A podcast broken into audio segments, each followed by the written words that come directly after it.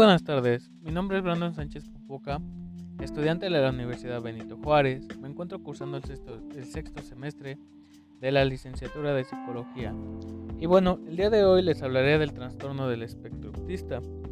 Y bueno, el trastorno del espectro autista es una afección relacionada con el desarrollo del cerebro, que afecta la manera en la que una persona percibe y socializa con otras personas, lo que causa problemas en la interacción social y la comunicación. El trastorno también comprende patrones de conducta restringidos y repetitivos. Y bueno, el término espectro en el trastorno eh, del espectro autista se refiere a un amplio abanico de síntomas y gravedad.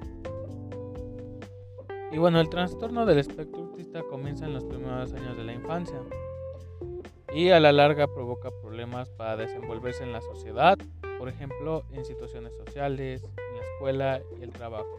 Los niños suelen presentar síntomas de autismo en el primer año.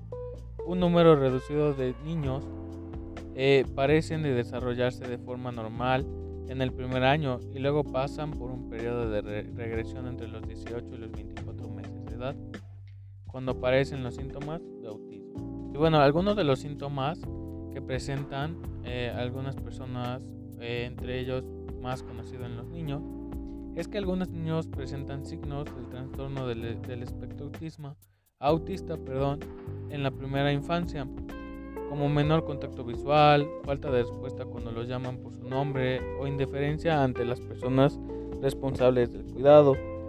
Otros niños pueden desarrollarse normalmente durante los primeros meses o años de vida, pero luego repentinamente se vuelven introvertidos o agresivos y pierden habilidades del lenguaje que habían adquirido. En general los signos se observan a los dos años. Es, este, es probable que, que, los trastornos del espectro autista tengan un patrón de comportamiento y un nivel de gravedad únicos en cada niño, desde un funcionamiento bajo hasta uno alto. Y bueno, algunos niños con trastorno del espectro autista tienen dificultades de aprendizaje y algunos presentan signos de inteligencia inferiores a, lo, normal.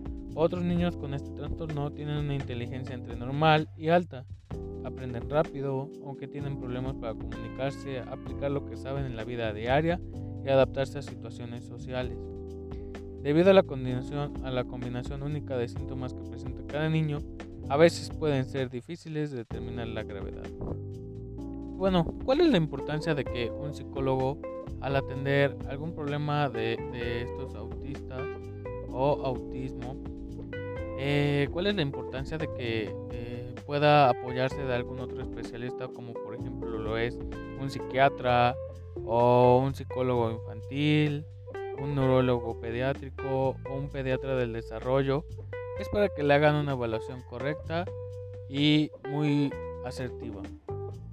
Y bueno, en la ciudad de Puebla se encuentran dos instituciones a las cuales pueden acudir eh, para alguno de estos problemas, que una de ellas es autismo, mente y corazón. Ya que la finalidad de esta institución es dar el espacio eh, de difusión, información, apoyo y orientación del trastorno del espectro autista. Y otra de las este, instituciones que brindan apoyo se llama Valora AC y ellos son un centro de atención integral que presta servicios especializados a niños con autismo para mejorar su calidad de vida. Y bueno, esto ha sido todo. Muchas gracias por su atención.